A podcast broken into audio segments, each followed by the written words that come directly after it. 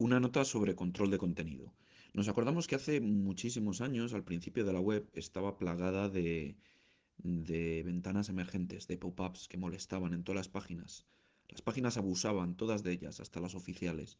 Y no fue hasta que se introdujo el bloqueo de ventanas emergentes por defecto, cosa que hicimos en Firefox desde un inicio, eh, que los sitios no empezaron a olvidarse de estas prácticas, porque ya por defecto eh, fue un estándar de la industria y todos los navegadores empezaron a bloquear esto por defecto.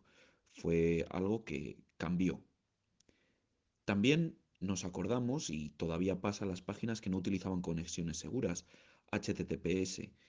Muchas de estas webs, eh, desde hace tiempo, ya se anuncian como inseguras en la mayoría de los navegadores.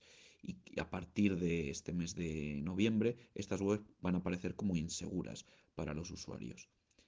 Y no va a ser hasta que todo el mundo se pase a utilizar HTTPS para todas las páginas web que bloquearemos eh, este, este comportamiento, eh, no bloquear, pero también eh, influenciar en que la industria sea más segura y que las páginas web sean más seguras.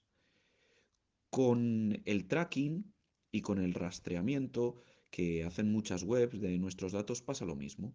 Y por eso yo creo que es importante algunos de los pasos que vamos a dar a la hora de bloquear eh, las cookies de terceros que están en listas de bloqueo, pero también por defecto vamos a bloquear los elementos que hacen tracking que hacen que las páginas web carguen más lentos, de 5 segundos, se bloquearán por defecto, así como algunas técnicas que se están utilizando ahora para hacer fingerprinting o, o tener huella única de los usuarios, así como minado de criptomonedas.